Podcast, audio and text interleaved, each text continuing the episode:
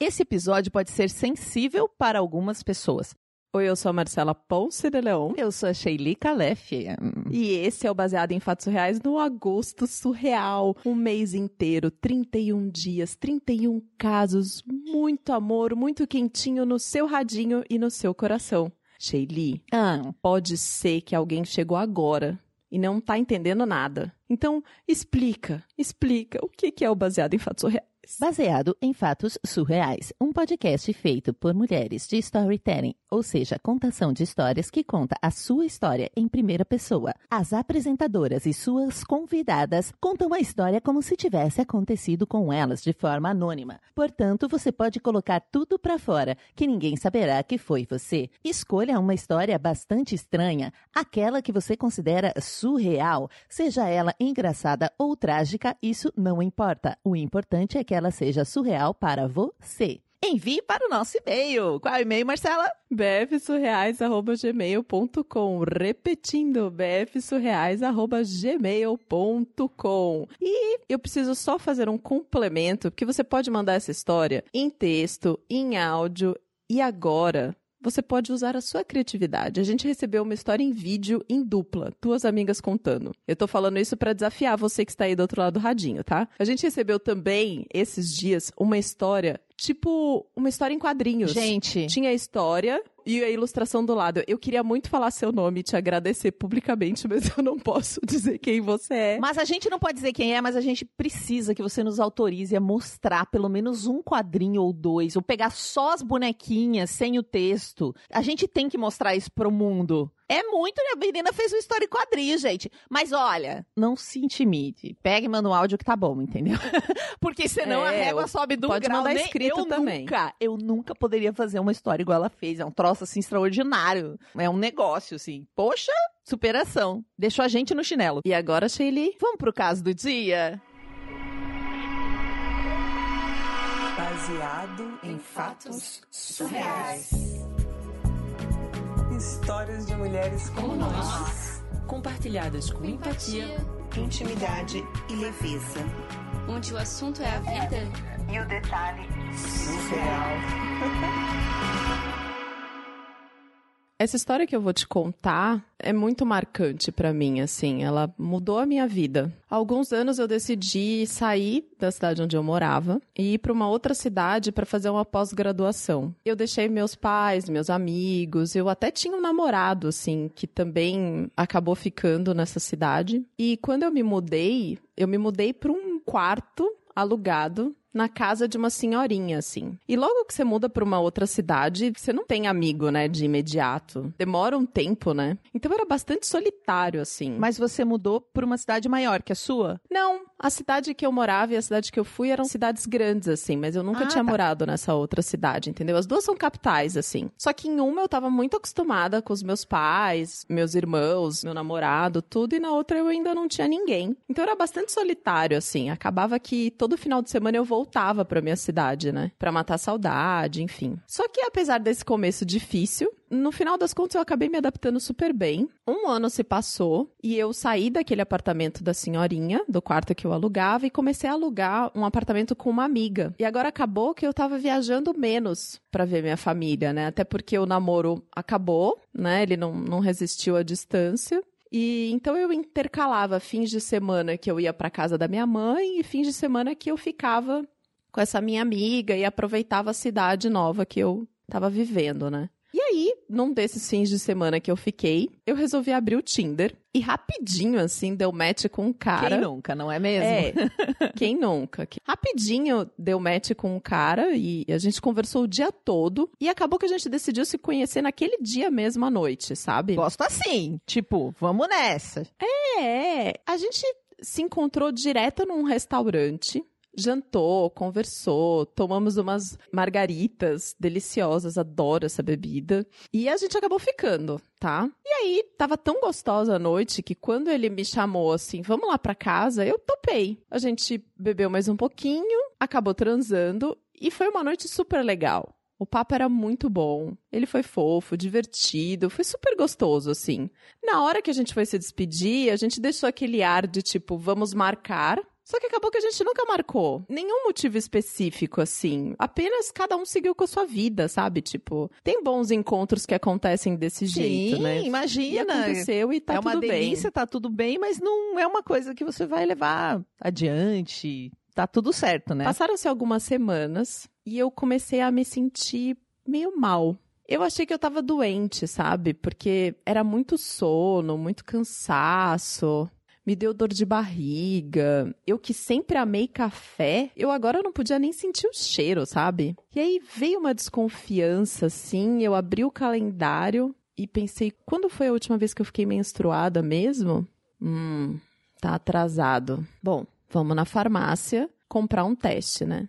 Eu comprei, mas eu não fiz. Eu pensei assim: eu vou esperar mais uns dias. Se não descer até segunda-feira, eu faço o teste. E aí, na noite de domingo para segunda, eu não dormi nada. Eu não dormi nada. Ainda não tinha descido. Eu tava muito nervosa e com medo de descobrir o que, na verdade, eu já sabia, né? Porque eu senti no meu corpo, né? E quando deu seis horas da manhã, eu fui no banheiro e fiz o teste. E foi assim, um tapa na minha cara. O teste não era nada sutil, não era aqueles testes, tipo, que tem dois tracinhos, um muda de cor, não. Hum. Estampado em letras garrafais, assim, grávida. Nesse momento, eu percebi que eu não ia conseguir lidar com aquilo sozinha.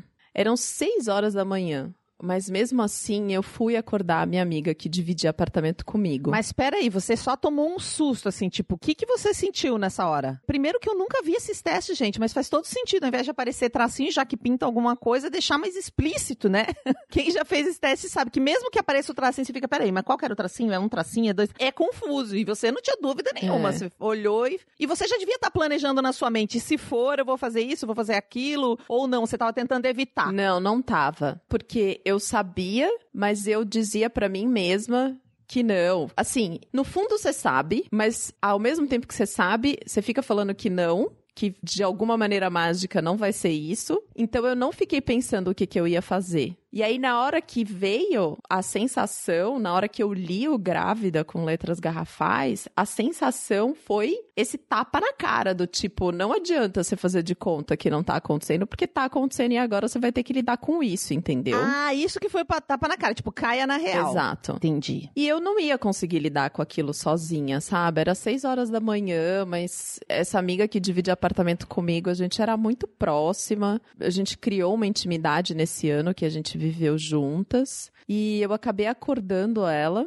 E aí ela me perguntou: o que, que você quer fazer? E aí eu não titubeei, sabe? Eu disse: eu quero tirar. Imediatamente, você já estava definida. Eu tava bem decidida, sabe? Porque não tinha a menor chance no meu universo de ter aquele filho. Menos de 10 minutos que eu tinha acordado e feito aquele teste, eu e a minha amiga, a gente abriu o computador e começou a pesquisar sobre métodos abortivos na internet. E ela super te deu apoio na hora, assim, te entendeu totalmente. Na hora, ela não me questionou, nem um minuto. Procuramos médicos, clínicas, pessoas, grupo de apoio, assim, tudo que pudesse dar um norte, porque eu não tinha ninguém na minha rede que tinha passado por uma situação dessa, eu não sabia o que fazer, né? Só aquilo que a gente ouve falar, mas nada que realmente pudesse me orientar. E aí eu descobri primeiro um método chamado curetagem, que é basicamente uma raspagem que é feita no útero, porque quando o óvulo fecunda, ele gruda na paredinha do útero, né? Então essa curetagem raspa esse óvulo e ele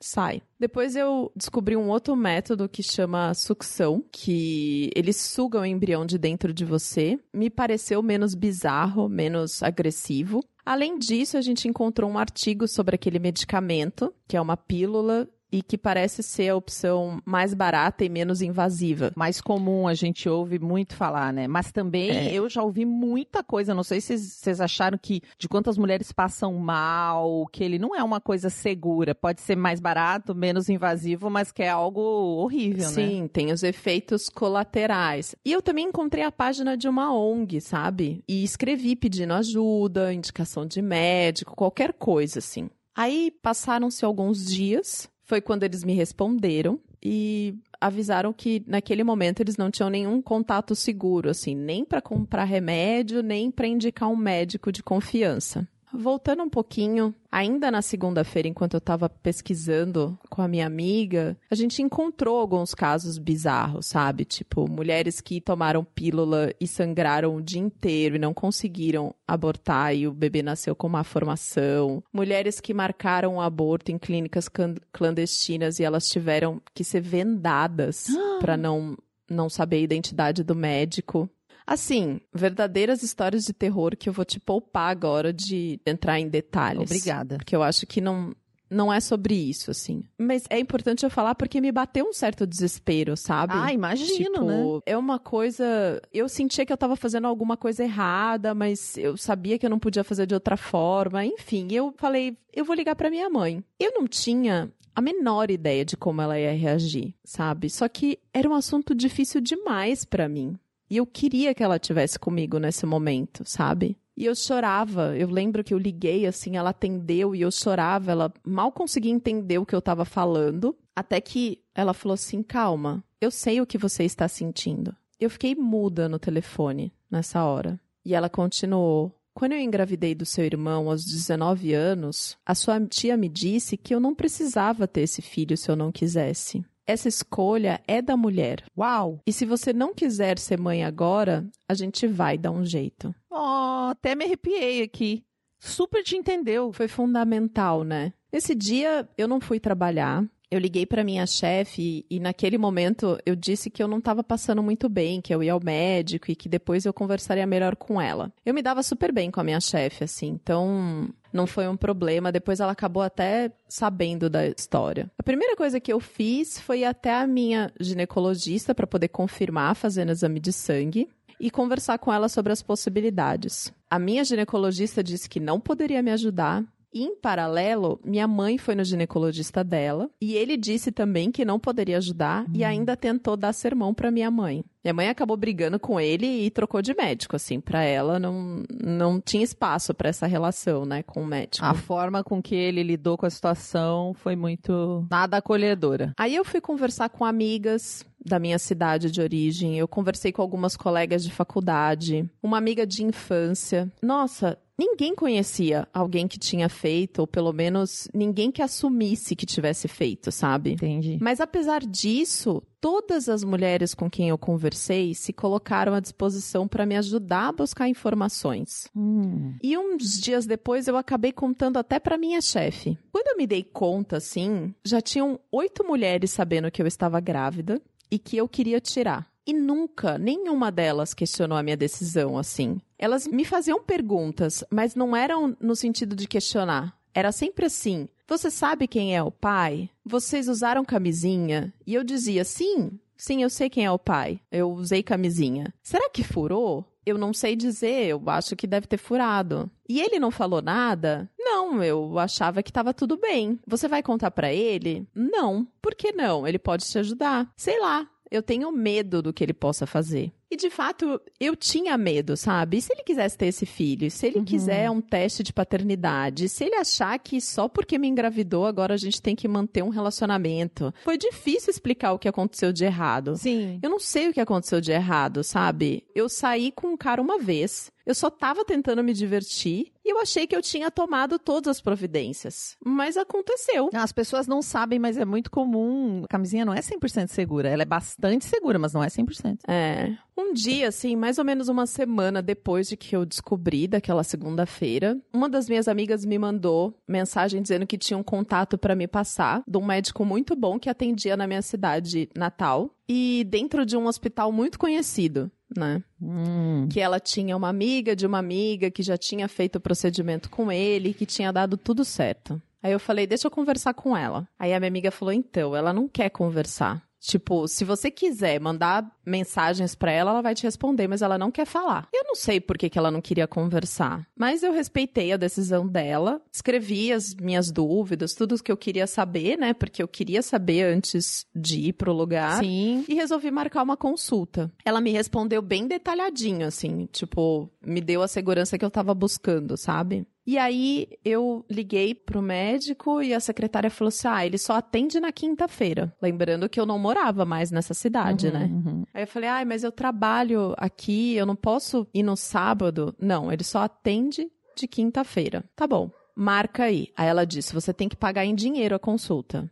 Falei, tá bom. Marquei a consulta. Eu fui trabalhar pensando qual desculpa que eu ia inventar para minha chefe, mas no final eu acabei falando para ela: "Olha, eu preciso que você me substitua na quinta-feira porque eu tenho que ir para minha cidade. Você me ajuda alguém?" Aí ela falou: "É o que eu tô pensando?" Eu falei: "É. É uma consulta, mas é para resolver essa questão." Aí ela pode deixar, eu te substituo e a gente vai ver alguém que ajude na parte da tarde. Eu faço na manhã e alguém faz na parte da Ai, tarde. gente, chefe de verdade é outra coisa, né? Porque as pessoas geralmente têm medo da liderança e é. Imagina, isso é uma relação de trabalho saudável, né? Onde você pode conversar com a pessoa a verdade, seja lá o que for. Sim. Aí eu peguei o ônibus na quarta noite, cheguei na minha cidade quinta de manhã. Minha mãe me buscou numa estação de ônibus. A gente passou num caixa eletrônico para sacar dinheiro, o valor da consulta, porque eu não tinha esse valor comigo, né? E fomos pro tal hospital particular super conhecido. E engraçado que o consultório do médico não tinha nada de esquisito, sabe? Na sala de espera tinha uma menina acompanhada pela mãe, um casal de adultos, tinha uma TV ligada, revista, água, café, banheiro, era um consultório Normal, como normal. qualquer consulta normal. A única diferença foi que na hora que ela foi me atender, ela não me pediu a carteirinha do convênio. Só isso. E aí eu entrei na sala do médico e eu amei esse médico. Ele foi muito simpático. Ele foi muito claro nas explicações. Ele me deixou confortável, segura e disse: a gente pode marcar para o dia seguinte esse procedimento. Explicou como seria, disse que duraria 15 minutos e que depois disso era eu seguir a minha vida normalmente. Qual que eram? Porque você tinha falado que pesquisou alguns procedimentos. Sucção. Que é o que você achou que seria menos invasivo mesmo, né? É, menos invasivo que a curetagem, né? O menos invasivo de todos é o remédio, mas ele tem vários efeitos colaterais, assim. Só que o procedimento ia custar 5 mil reais. E eu tinha que pagar isso em dinheiro. Então eu tinha que arrumar 5 mil reais de um dia pro outro. E eu não tinha esse dinheiro, sabe? Bom, mas eu marquei a cirurgia. Uhum. E eu achei que a consulta tinha sido muito boa e eu ia dar um jeito de arrumar esse dinheiro, sabe? Nesse momento, eu queria muito ligar pro cara e dizer assim: Oi, tudo bem? Então, lembra da vez que a gente saiu? Pois é, eu engravidei, mas fica tranquilo, eu vou tirar. Eu só preciso que você me encontre com 5 mil reais pra cirurgia. E você ligou pra ele, não? Não, era justo que ele me ajudasse a pagar. Eu acho que era justo, mas também era justo que ele surtasse, Sim, né? Que ele quisesse, uma- assim, Você não queria E eu não lidar. queria lidar com é isso. terrível você ter que sentir medo bem dessa pessoa, né? Até com a chefe você consegue conversar, mas com o cara você tem medo. Por sorte, a minha mãe disse que poderia me emprestar o dinheiro. E o problema é que a gente não ia conseguir sacar tudo de uma vez, né? Então a gente sacou um pouco num dia, e no dia seguinte a gente sacou mais um pouco, uma amiga sacou um pouco e complementou, enfim. A gente se juntou para conseguir o valor, porque você não consegue de uma hora para outra sacar grandes quantidades, né? E voltamos no hospital no dia seguinte, eu, a minha mãe e essa minha amiga que me ajudou a complementar. A gente entregou o dinheiro, sentamos, eu esperei alguns minutos, aí o médico me chamou e eu tive que entrar sozinha na sala. Elas não puderam entrar comigo. Dentro da sala tinha o médico e a assistente. Eu tirei a roupa, coloquei aquele jalecozinho ginecológico, né, de hospital, deitei na cama. Eles me deram uma anestesia e foi então que eu percebi que eu ia dormir. E eu ia dormir ali, sem roupa, sem ninguém que eu conhecia. Eu tive medo, assim, por um minuto. Mas foi um minuto muito rápido, porque logo eu apaguei. Quando eu acordei, eu já estava em outra sala, vestida. A minha mãe e a minha amiga já estavam comigo. Eu tinha a sensação que tivesse dormido por oito horas, assim. Mas eles me disseram que foram 30 minutos. E eu não sentia absolutamente nada. Aí o médico entrou na sala e ele falou: Pronto, pode ir embora. Como assim? É só isso? Ele disse: É, é só isso. Você não tá mais grávida. E o que, que eu preciso fazer agora? Ele falou: Vida normal. Vai almoçar, volta pro trabalho. Aí eu falei: Nem repouso? Não, nada. Ficar parada pode dar trombose. Vida normal. Tchau, tchau. Pra te falar a verdade, eu não tinha como ter certeza se deu certo ou não, sabe? Porque eu não sentia nada de diferente. A confirmação mesmo veio só com o tempo. Mas eu, assim, eu não sentia nada aparentemente físico diferente, mas eu tava aliviada. Eu saí de lá aliviada, me sentindo bem, assim. Acabou que eu passei um final de semana ótimo com as minhas amigas na minha cidade. Eu tava com muita vontade de tomar cerveja e, e acabei tomando uma cerveja. Ainda bem, porque agora eu não ficava enjoada mais. E talvez eu, eu tivesse um pouco de culpa antes, né? Então, enfim, eu voltei para minha cidade, comemorei com as minhas amigas lá também. Comprei uma caixa de chocolates para minha chefe em agradecimento pela ajuda que ela me deu, Uhum. né? E depois disso foi vida normal. Mas foi tão normal que era estranho, sabe? A minha mãe acabou não me deixando pagar o dinheiro de volta para ela.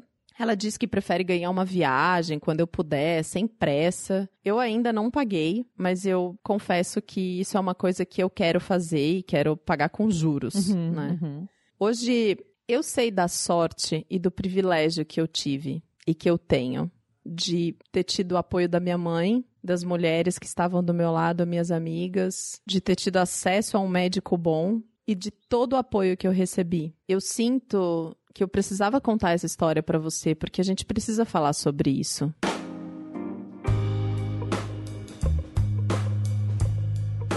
Shaylee. Que interessante essa história, porque a gente consegue perceber, eu pelo menos ouvindo, que essa construção é muito mais na mente social sobre o que é uma gravidez, o que é interromper uma gravidez, do que biológica, né? Porque efetivamente é algo extremamente simples de fazer. Interromper uma coisa que nem começou ainda, que não tinha acontecido nada ainda, pouquíssima coisa no corpo dela, era algo, um procedimento simples, ao ponto dela nem acreditar, né? É muito mais uma construção mesmo do que uma realidade biológica. Construção social.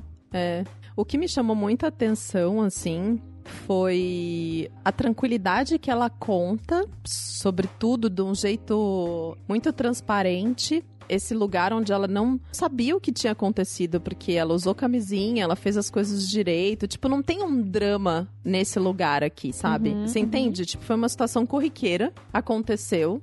O drama veio quando ela teve que enfrentar toda a questão social. E também me chamou muita atenção como ela relata que o procedimento foi muito rápido. Que ela tava e depois ela não tava. Essa sensação muito esquisita de que tem um peso muito grande e de uma maneira muito simples ele é tirado. Você fica, às vezes, nem. Talvez não tenha nem tempo para elaborar aquilo direito, né? E me emocionou muito, muito a mãe dela. Nossa, a frase que a mãe dela fala pra ela, eu fiquei muito emocionada, muito emocionada. Heroína, muito obrigada por ter compartilhado essa história com a gente. A gente precisa falar sobre aborto mesmo, né? Ela complementa no final do e-mail. Ela diz que tentou gravar áudio pra mandar pra gente, mas ela não conseguiu. Então ela escreveu. E aí ela termina assim com um PS importantíssimo.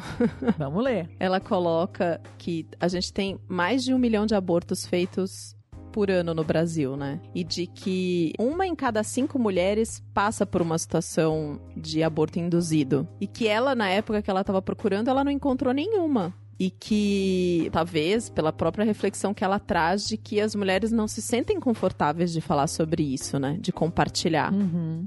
Porque tem toda essa pressão social que a gente estava conversando aqui. E ela fala, né, 260 mulheres morrem anualmente por complicações de um aborto inseguro e ilegal. Ela reconhece o lugar dela de privilégio, porque você ter um atendimento de um médico e passar por um procedimento com toda essa segurança, todo esse apoio, sem julgamento, é um privilégio e é uma exceção. A maioria das mulheres acaba tomando aquele remédio que é o mais barato, passa mal, tem várias complicações. A gente sabe de vários. Às vezes nem funciona. Sim, às vezes não funciona. A gente sabe de vários casos de mulheres que tomam o remédio e vão parar no hospital quase morrendo, fora as que morrem.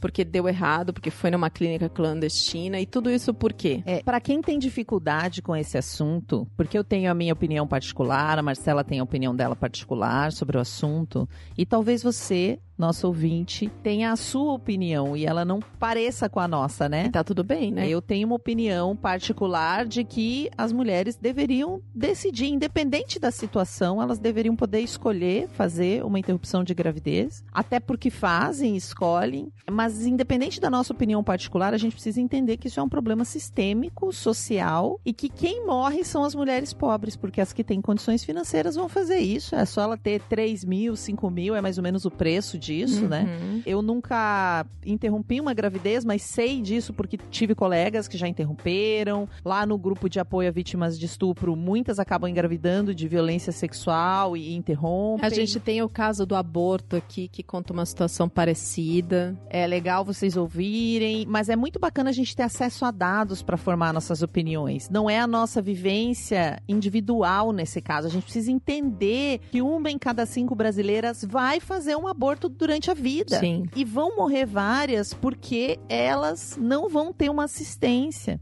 É legal a gente entender como que isso funciona em outros países. Né? Eu tive uma colega que estava morando fora e ela teve essa situação lá, né? Com um cara que ela saiu, ela falou com ele, ele falou: "Não tenho vontade de ter". Ela também não tinha vontade, mas ela com uma questão muito religiosa, né, tava sofrendo muito, até que ela optou por interromper e lá é legalizado, então é muito simples. A mulher não tem que passar esse sofrimento, ela não tem que se esconder, ela não vai ser julgada pelos médicos, né? Ao mesmo tempo aqui no Brasil isso gera tantas situações, gente, eu vou contar só mais uma. Eu tenho uma colega que a filha dela de 19 anos engravidou do namorado e queria ter. Eles estavam bem felizes, só que ela teve um aborto espontâneo. Não vingou, normal, também é algo que se fala pouco, mas acontece muito. E aí ela foi no hospital, porque passou mal, enfim.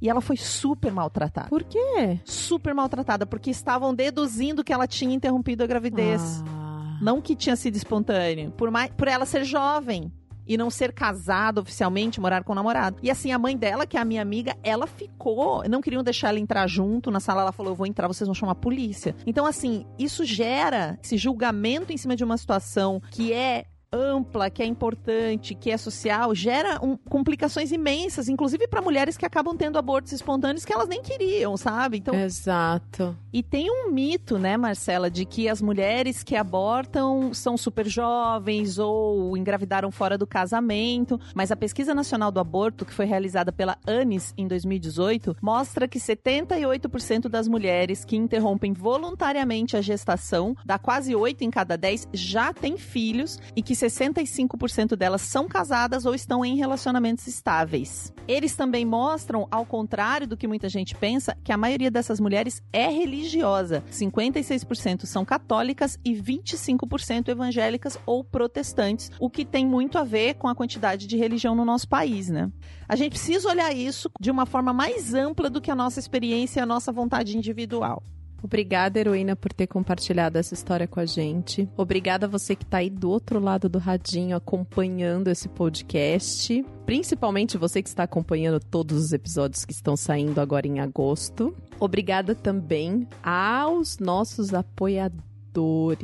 Mas antes da gente falar o nome deles, Sheili, Hum. é importante a gente lembrar que para você apoiar o Baseado em Fatos Reais, você pode ir lá no iTunes e dar cinco estrelinhas pro podcast e comentar dizendo o quanto você ama esse podcast. Você pode pegar esse episódio aqui ou qualquer outro episódio que tenha um assunto que você sabe que vai ajudar uma pessoa e compartilhar esse episódio, certo? Pode espalhar o seu amor nas redes, pode mandar mensagem pra gente. Acho que a questão aqui é que para você contribuir com um artista que você gosta, com um projeto artístico, tem várias formas. Se você puder contribuir financeiramente, muito bom. Mas se você não puder contribuir financeiramente, tem um milhão de jeitos de você apoiar um projeto que você gosta. E, inclusive, você pode entrar pro hall dos nossos apoiadores. Nós somos muito agradecidas às apoiadoras e apoiadores, porque é por causa deles que a gente chega até você. E quem são essas pessoas, Sheili? De trás pra frente, Samara Cris Marques, Rosiana Roecker, Rodolfo Souza, Regina Guimarães, Pietro Moreira, Pablo Vasques, Michele Menegari, Melissa Costa, Max Nunes, Marta Batilli, Luísa Che, Letícia Santos, Juliana Marques, Hugo Ballarini, Gabriela Coelho, Gabriel Marreiros, Fernanda Galdino, Desenvolvimento Artístico, Bruno Kimura, Arthur Peixe, Ana Terra, Ana Clara Sochak, Amanda Magalhães, Amanda Franco e Amanda Dirksen. Entra lá para conhecer mais bfsurreais.com.br barra contribua. E até o próximo caso surreal.